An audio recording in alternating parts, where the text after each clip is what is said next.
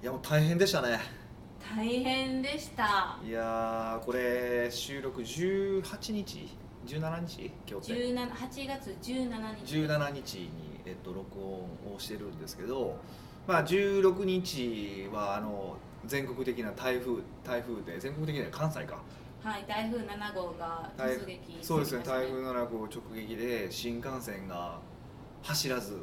16日はね16日はい走らずで僕17日の実は10時から、えっと、ズームがあってでその後12時からあ10 14時から、えっと、セミナーがあるので、まあ、17日、えっと、じゅ本当はもともと16日は夜にこっちに入ってきてややろうっていう予定だったんですけど、まあ、そんな感じで走らず16日の夜って走ってなかったんですか実は走ってたんですよでももう全席自由席で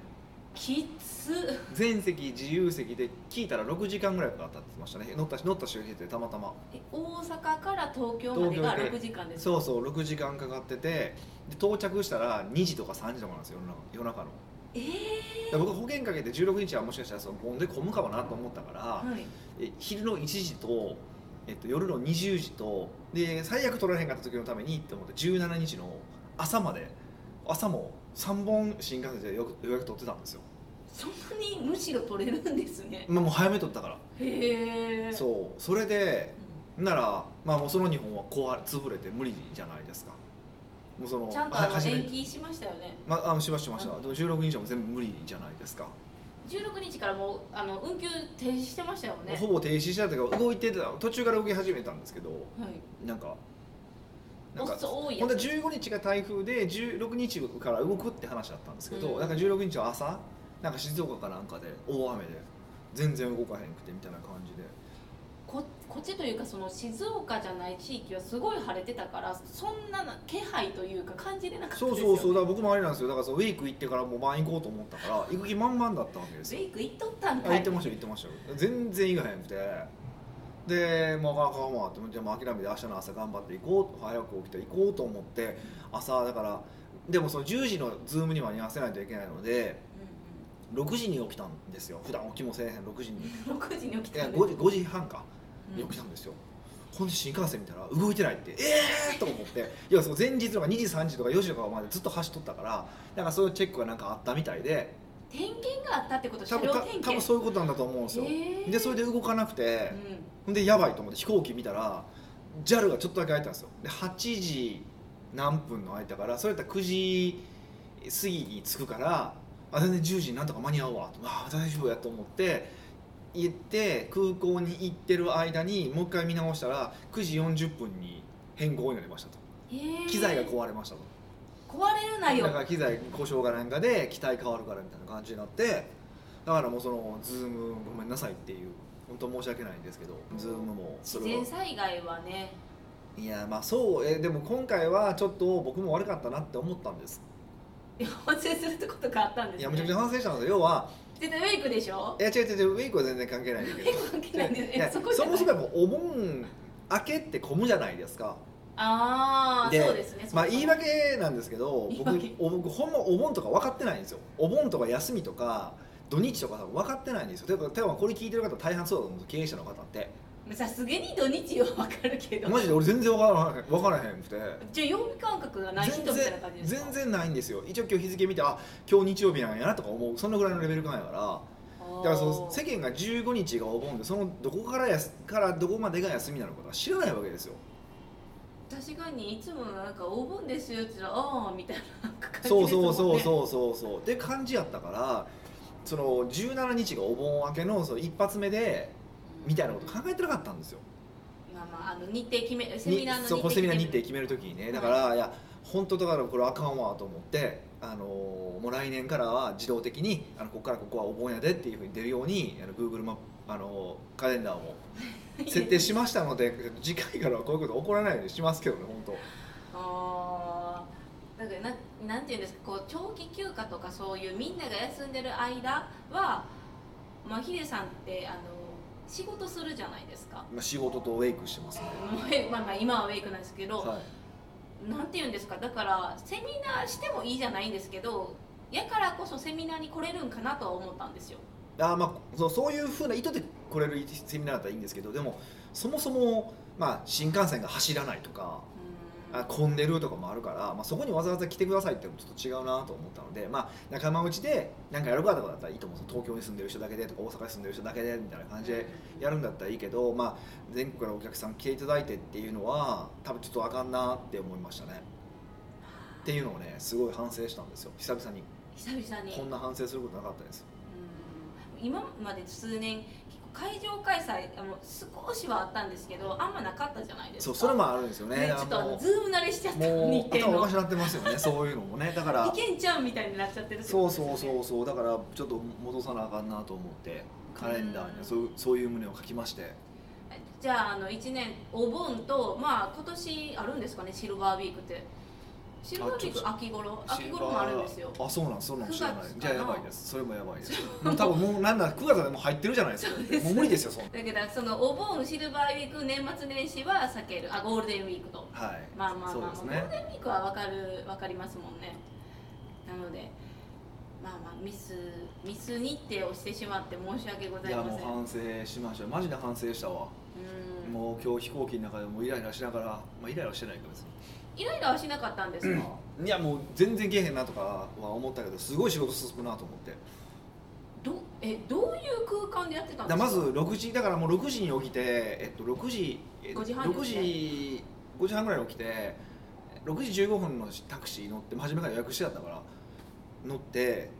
まあ新大阪向かおうとしてたんですね行こうと思ったんですけど動いてないわって分かったから、まあ、伊丹に伊丹空港行ったんですよだから6時45分ぐらいに着いたんですよ伊丹空港空に港にでもうん8時やからまあ1時間ちょいやなと思ってそんなに仕事しようと思ったら9時40分じゃないですか 2時間3時間ぐらいむっちゃ仕事進むカフェがちょうど7時から空いたのでえカフェに入ったんですかヒデさんあのなんて言うんですかそのあのステータス持ってるからラウンジ使えたんじゃないんですか僕持ってるんですかでもやばいやつじゃないですかえ持ってないんですか持ってますよね多分持ってない気がしますけどねえそうでしたっけはいいやわかんないですよでもまあまあまあカフェであいああの座れたんだったらいいでますずけカどフェですごい仕事して混み合ってました羽伊丹空港あだから初め行った瞬間めっちゃ混んだんですよ多分その朝一の便が来てたからああで僕はだからほんまはその朝一の次の便だったんですけどだからまあこれが並ぶのが終わったぐらいに来ればいいかと思ったら案の定やっぱり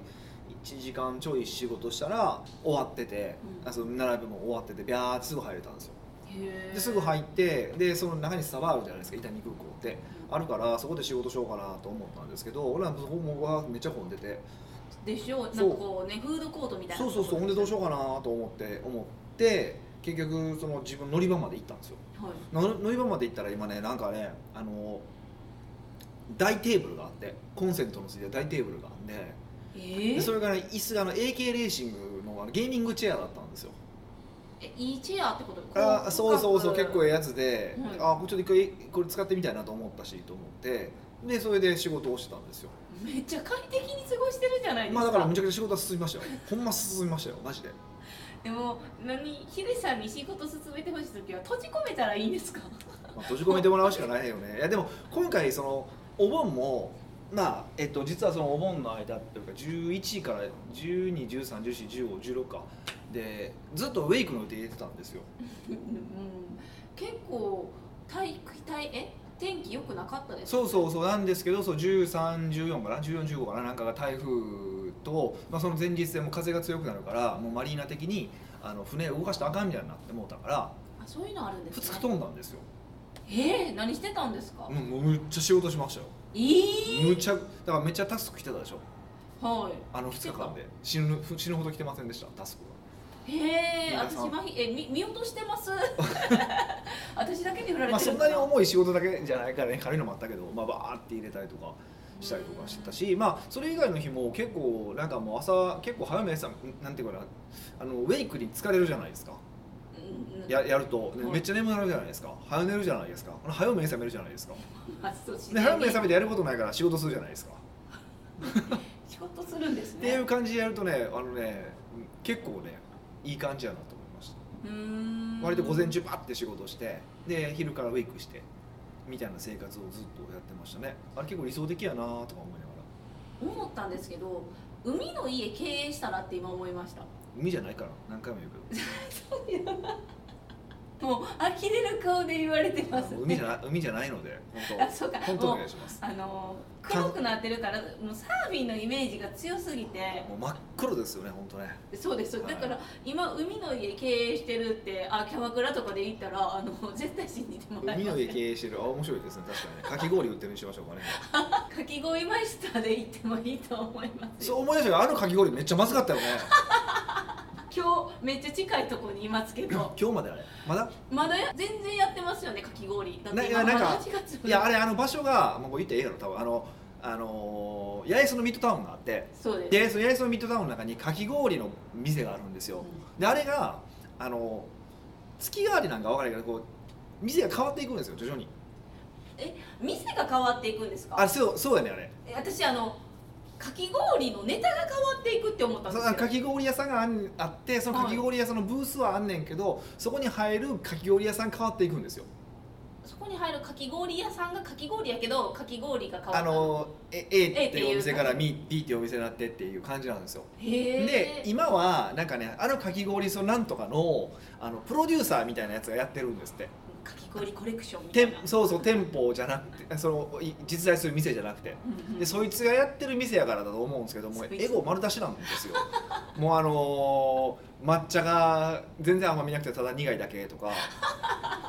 であの梅味みたいなのがあったんですよでそう梅味ってちょっと梅のなんか甘いのをかなんか想像するじゃないですか、うんがっつり梅干しなんですよねそうそうがっつり梅干しにあのあられかかってるん ですよもう完全にあのお茶漬けのりなんですよそうですよそうそうそうだからお茶漬けのりとあの抹茶食べて完全にお茶漬けなんですよね そうそうそうもうあの第一発声がいてさまずいやったそうそういやかき氷はまずいなんてなかなかないじゃないですかほんで4人でみんなで食べてみんな「まずーって言ったんですよそうですああんな初めてですよねあれれは本当に逆に想像できひん味でしたいねやあれはねいやびっくりしましたねあのあのまずさはちょっと久々あれみんな行った方がいい ですよマジでまずいむからしろ体験してほしいですむちゃくちゃまずいから行ってみてほしい本当にえ今日あのこのセミナー終わった後にみんな行ってきていや俺は行かないですけどねいやもう行かないあけどんなもん食いたくないですけどねめっちゃまずいと思ってでも普通にカモスのかき氷が一番美味しいあれはねそれあれ美味しかったですあれだけ美味しかったんですけどあとの2つめでしかもあのなんか抹茶はめっちゃ推しだったんでしょそうなんですよ抹茶めちゃくちゃ説明私の前の前の人のオーダーでもうむちゃくちゃなんか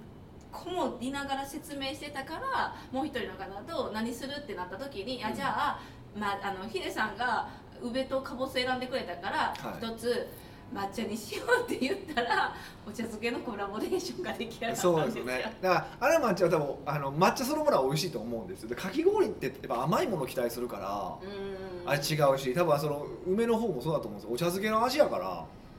あのご飯なんですかねでどごっちごなんて飯のつもりで行ったんでしょうねあれ多分めっちゃね冷たいご飯にあの一番独創性を履き違えてるやつやなと思ったんですよマジでいや本当にあれはもう味二度と味わえないびっくりなまあ感じで二す、度味わいたいとも思わないあれね本当にあびっくりしましたそうなんでいやかき氷ねまずいは本当ね驚きあのいやもうみんなで「まず」って一言も言いましたもんねあれそうそううんびっくりしましたあんなことなかなかないですからねなんかいろんなやつちょっとつまみ食いしてもう一回戻ってきたらまさか美味しいかもって言ってたけどまずかった三してこう他回してもまずかったからねえじゃあヒデさんが、はいあのかき氷プロデューサーやったら、は期間限定何出しますカルピスえー、カカルルピピススは王道じゃないんですかあそうなんですかじゃあコーラコーラココーーララ俺なんで夏休みの思い出であるんですよ何があの家にかき氷機があったんですようちの家ってはい多あ分こうやって氷を俺ら世代から多分少ないと思うんですけど、でかき氷やってで親父がコーラ買ってこいって言ってカコーラ買ってきてコーラかけて食ってましえコーラをそのままひねらずに食べあのそのままぶっかけるたってそうコーラをかけてて食ってたんですよそう美味しいんですか美味しい美味しいでまあ今美味しいかわかんない、まあ、今は多分ああいう味僕もう無理なんで多分見たと思いますけど 子供の頃にすげえこれ美味しいなと思った記憶はありますよねえじゃああのこかき氷機持ってる方ぜひ一回試して多ほ分しい楽しいと思いますよえじゃあカルピスもカルピスのあのジュースをぶっかけろってことですかあ現役をかけたりとかするんですよ現役そうそうそうでも最近ははいいや分かんないですよあれみんなかき氷って氷をでに上になんか蜜かけるじゃないですかそうですよでなんかそもそも氷に味をつけといてそれを削ったらいいんですよああそういうことですね、まあちょっとアイスっぽくはなるんですけどまた全然食感が違うからへえあのいいですよよでしかもかき氷ってもともとああいうこう歯で削るんじゃなくてなんていうのかな塊で入れとくんですよでこうスプーンみたいでこうガリガリガリガリって上からガリガリやるんですよはいでそれ書いてるじゃないですかはいだからかき氷なんですってもともとはええ初めて知りましそたうそうそうだから味のついたやつガリガリやってやるとかっていうのはありだと思いますけどね、うん、ワインワインじゃないわ あのかき氷プロデューサーできるじゃないですか、まあそいつよりはマシ でしょうめっちゃそいつよりはまだマシなめっちゃ根に持ってマまシすなやんもん作れますけど ね、はい北岡秀樹の奥越えポッドキャスト奥越えポッドキャストは仕事だけじゃない人生を味わい尽くしたい社長を応援します改めまして北岡ですミカですはい今回のご質問は今回のご質問はうんニックネーム M1 大王さんからのご質問ですなるほどご芸能人ですかねえあその M1 なんですねなんかあの M1 層とかその F1 層とかの M1 かなと思いましたあえもういいです、ま あのわからなかったら大丈夫 ですはいあの、はい、マーケティング、すいませんねマーケティング用語ですねはい、はい大丈夫です北岡さん美香さん大阪弁での掛け合い漫才を見てるようで楽しいですなるほどだからやっぱり M1 は合ってましたよねそういうことなんでし私ょのうリねアルはいはいはい今回お聞きしたいのは、若い人とた楽しく話すにはどうすればいいかですは正直言って若い人と話をしていて楽しくありませんあほだけど若い人にモテたいという気持ちは大いにありますうああわかるなんじゃそりゃって感じですけど 北岡さんは若い方ともお仕事をしておられますがうんどうやって話を合わせているのでしょうかうんぜひ教えてくださいああなるほどね m 1大王っていうニックネームやからそう、ね、こう笑いも取れていけシャーシャーとできそうな雰囲気を出しつつ「ちゃうんかーい!」って言われまえしでたもでも多分それがね結構その名前にあの今日のこれなんで面白くないのかって喋ってて面白くないのかっていうのはそのそういう意味だったとするとですよそういう意味だったとするとね結構その名前に込められてるなと思うんですよもう全然私理解できなかったんですえ要はあの例えば若,、まあ、若い子と喋ってたが、まあ、とかでもいいし例えばまあ僕らが女性と喋ってたとかでもあるけどうんどういう時が面白いかって考えると自分がめっちゃどっかんどっかん笑い取れてる時とか自分が気持ちよく喋れてる時が楽しいって思いがちなんですよ人って。うんまあまあその節もありますそうでしょ、はいけどそれって若い人からしたら面白いんですかまあもうそのネタがほんまに面白かったら面白いけどけどあの基本的には要はひ人は誰も人の話なんか聞きたくないんですよ。人は人に興味ないと、うん、そう自分のことしか興味ないし自分の話にしか興味ないんですよ。うんうんそれでいくとあの人の話その面白くないっていうことは自分が多分思ったように喋れないっていう意味で多分僕言ってる気がするんですよ。あー喋りたいけど喋れないみたいなそうっていうことは結果あのそれが理由だよねっていう要は自分がベラベラ喋ろうと思ってるから思うおそうやろうやりたいっていうそこから始まってるから思んないっていうのが多分一番の答えだと思いますけどね。おーあのー会話な会話の主人公が自分やからってことですかそうそううそうそうで僕は若い子と喋ってて面白いんですよなんで面白いのかっていうと僕若い子の話聞くの好きなんですよええまあまあもうヒデさんと付き合いがない回かは分かるんですけどヒデさんって人の話聞けないタイプじゃないですか聞けないタイプですか僕いや聞けないタイプでしょ聞いてないですか僕普段あなたの話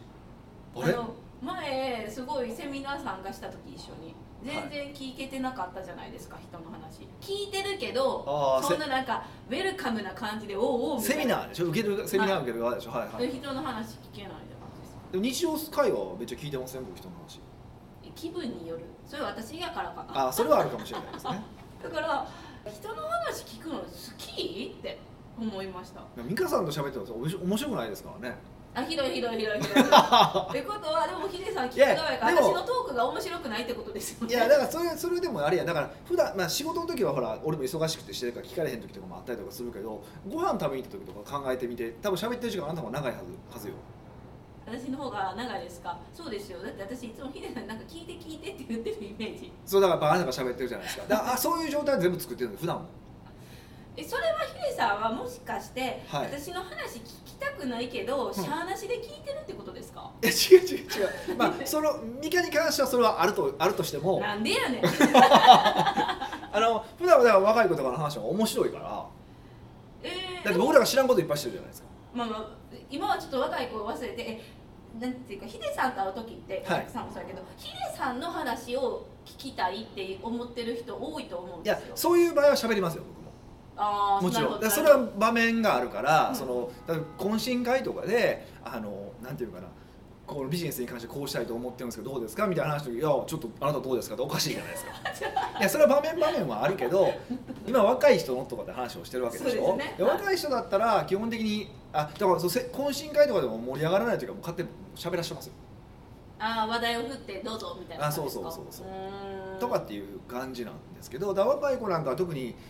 なんていうかな僕らが知らない情報をいっぱい持ってるわけですよはいファッションにしても、うん、お肌の手入れにしても、まあ、仕事に関してもそうですよね、うんあと僕らが見見てない視点で見たりとかしてるから同若いじものを見ててもってことそうですかそうそうそう、はいだからそれを聞くのが楽しいのでたの楽しいし多分それを聞くのがうまくいくために必要だと思ってるのもあるからえうまくいくためにって何をうまくいくためですかビジネスビジネスとか人生全体でいくと。めっちゃ大きくなった そうなんですかうんえそのまあなんていうんですか普段は生きていてからそんなに若い子と話す場面ってないじゃないですか、まあ一般の人は少ないかなないないことはないだって新入社員来たらどんどん新しい子入ってくるわけ、まあまあそそうですねいやじゃあ少ないじゃないですか、うんやからそのなんていうんですかね流行語とかもやっぱりそのその若い子の言葉ってあるから、はいこう理解できないし何喋ってるかわかもう外来語に聞こえるみたいな感じになっちゃって置いてけぼりにされるっていう恐怖感があるんじゃないんですかって思ったんですよそんなんなります若い子と喋ってて俺分かんないそれ分かんないんですよいや知らん言葉あったらそれなんなんて言うしうんうん、えそれなんなんがもう一文字一一文章一文章でそれなんなんってなっていったらもうなんかこいつうざいっつってそんなんあるい自分一文でそれなんなんもなれへんやろ普通に考えて俺日本語やねんもんいやわかるなんかヒデさんはやっぱノリもいいし頭あなんていうんですか回転が速いから多分スムーズにいくけどなんていうんですか例えばヒデさんと同じようなサラリーマンのおっさんがおったとしたら絶対会話ついていかれへんやろとか勝手に今思っちゃいましたでも多分それ想像しながら日常の態度それ日常の態度の問題ですよだからそれ僕から言わせれば態度の問題だどかうらいうことです日か常から聞くスタンスでおったらはい、徐々に若い子のその話のデータベースが溜まっていくわけじゃないですかあ自分からこう聞くスきタイルってきことそうです聞ねくそうスタンスでいけばだから溜まってるから困らないんですよ例えばじゃあ今まで何も聞聞かずに来て44歳になって初めて二十歳のことを喋りますってなったらもしかしたら同じことそういうこと起こるかもしれへんけど、はいまあ、それも考えにくいですけど僕からするとうーんじゃあ相手のことにもっと興味持って聞こうよってことでもすか相手のことに興味を持って聞こうよはちょっと間違いでだって興味ない人のことを興味持とうは無理じゃないですあかそうですそれ言おうとしたんですよはい、これも普段から僕言ってることじゃないですか自分の意思でどうにもならへんことを言うなってでもあの聞くことで自分のためになるって思って聞けませんまあ聞けますそうででもしょそうです自分のための自分のためを見出せへん人多そうみたいなイメージ、まあじゃあもう諦めたらいやそうだってこ例えばこの人でやったら若い子とお付き合いしたいのかななんかわからない多分そういう m 1大王さんでえそうですねあだって若い人にモテたい気持ち大いにありますって言ってああるんでしょだったらやと思うしそのモテたいんやったらどういうふうにモテたいのか意味わからへんけどその女性にモテたいって意味なのかわからへんけど女性にモテたいんだったらやっぱ相手の話聞くべきだと思うしうーんなんやろあのそれこそ若くて綺麗な子ってすごい努力してるから。はいあお手入れもそうやしそうそうそういやってほいんうま意びっ見ねくりするぐらいあのやってはるからそういうのを聞いてうわすげえなってじゃあ俺も頑張らなあかんなと思うじゃないですかだってもうあー44のじじいがじゃあ何もせんでいけるかって無理に決ま立ち打ちできるわけないじゃないですか、うんうんうんうんこのもともともうピークの、ね、ピピーク前ぐらいか二十歳ぐらいだったらピーク前ぐらいの人がそんな頑張っててもう落ちていく一方の俺ら頑張ってるのおかしいでしょ普通に考えてそうです、ね、その人たちとお付き合いしたいとか喋りたいと思ってんのやったらまずその努力しろよって話やしああでその努力したら多分向こうはリスペクトはしてくれるんですよそれなりにへーえこのなんていうんですか年取ってるけど頑張ってるみたいなあそうそうそうあこの人あこういうふうにやってるんやみたいなのはやっぱりなんかリスペクトししてくれるからうん、話をしやすいし向こうも気持ちよく喋ってくれるしだってこんなやつに喋っても意味ないやんっていうやつとちゃんと意識持ってやっててまたえあとどんなことやればいいのっていうスタンスで聞くのと全然違うじゃないですか。うんそうですねうえだから m 1大王さんはあのもっと若い人えでも若い人と話していて楽しくありませんっていうのはじゃあ話してて自分に何か自分のためになるって思いながら話してないからってことですかんそうそうそうそうだからただただなんかじ自分の、うん、ことが喋りたいっていうそのそこだけに多分フォーカスしてる気がするんですよね。あー自分の気持ちを満足させる欲がそう強いそのその場でのねねその場における、うんでもコミュニケーションそうじゃないじゃないですか、うんそのお付き合いするとかもそうだしその若い子と喋るとかもそうだと思っててなんか長くこうその人と付き合っていくとそういう美容の話も聞けるともそうだし、まあ、よく僕言いますけど若い子に媚び打っとくと10年後ぐらいにその人出世するから使ってもらえるんですよ。そのそのそう確かにそうですっねて考えたら10年種だまかきら10年単位のコミュニケーションを取ってるんですよ僕は。え戦略的いやもちろんほとんどは無駄コミュニケーションになるんですよそういう意味でいくと。うんだから100人やって1人2人が偉くなってくれてその1人2人が「来たおばさん」って言ってくれるからねそれで僕も今仕事できてるし、すんごいため幕じゃないですかうん、そうですねだからそういうふうな、まあ、僕はそういう言い方をしたいっていうのがあるからかもしれませんけどうーうんんそうまあ、若い方にモテたいっておっしゃってるからその若い人たちの話を聞いて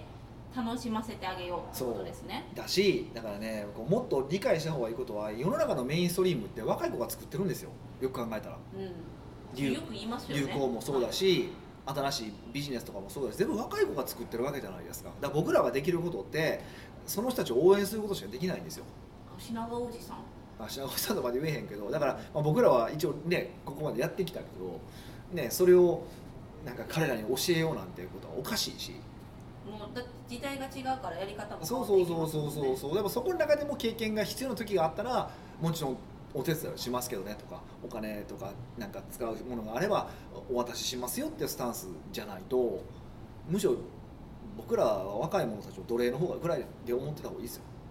うーん僕はそう思ってますうーんそうなんですねはそうなんだろうまあまあやっぱり若い人に若い人っていうかそのなんていう世の中に敏感になればもうちょっと話題もあるんじゃないかなとは思いましたけどねい、そうそうだからそうそう若い子と話しするために何をしようじゃなくて若い子からいろんな話聞けばいいわけだから。うんそうするとだんだん興味出てくるしこんな情報があったらあこういう歌詞が出てきたんやと思ったその歌詞をき歌詞を聞いてみるとかこんな漫画面白いこんな動画面白いって言われたら全部とりあえず見てみるちゃんと行動にえじ聞くだけで終わらずちゃんと実践する見る見る見るで分からんかったら分からんでもいいじゃないですかうわ全然分からんかったわって言うだけだから俺もへえもうその時間くっそ無駄にしたぜって思ってそうやのにそれは違うんですいねや半分思ってますよ思ってるけ半分思どってるけど逆にもう一もう一個言うのは時間無駄にしたわって言えるラッキーもあるじゃないですかあそこでまた会話が生まれるしなんで何が無駄にヒデさんは何で無駄って思ったのか思んないって思ったのかやし若い人は何を面白いって思ったのかのそうディスカッションそうそうそうできるこれがこういうことが思んなかったって話を聞いた時ここを見てよとかここは面白いとかっていうことが言われるわけやんはいでそこで「ああそういうの面白いって言うんや」とかああ自分とは分からへん価値観やけ「どそうそううそうあそそこの切り口を面白いって見るんやな」とかも分かるじゃないですか。でそこれもれってつ聞いてきたらなんか楽しそうですけど若い人と喋るのだから楽しいですよだから僕僕は楽しいですよ僕は好きですよだから基本的に意図的にやっぱ若い子と喋るようにしてますしあの若い子をエコひいきしてるじゃないですか 大体おーじゃあ逆にあのどうやって若い子と接点を持てばいいんですかだってそのゼロとしたらですよ自分が今はい若い子の友達がいないと、はいえー、じゃあどこから始めるってなったまず見た目を変えるところじゃないですかえ見たはい目嘘汚汚いおっさんと喋りたくないじゃないですかいおっさん確かに小切れやっぱ清潔感はどのなんで年代に行っても大切そ男うそう女ともそうにそうちゃんとしてるっていうのがあったらあってあと聞くスタンスあれば、まあ、ど僕らもそんなちょいちょいなんか会うわけじゃないからどこなとセミナーに来てくれてたまたま会ったとかそんなんやからうーんでもなんか若い子と出会える場があればいいかなってなんか変な感じになる別にわざわざ出会う必要がないと思うし出会いに行く必要はないと思うしう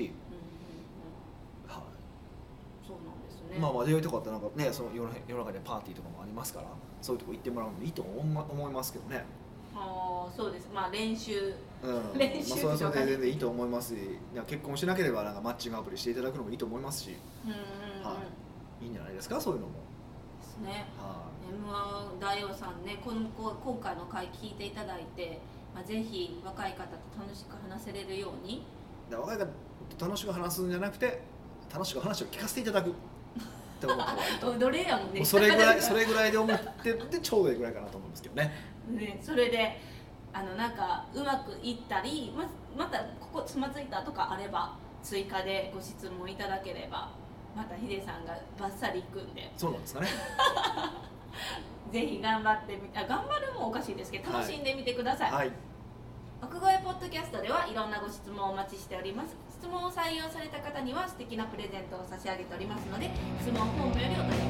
いはいというわけでまた来週お会いしましょう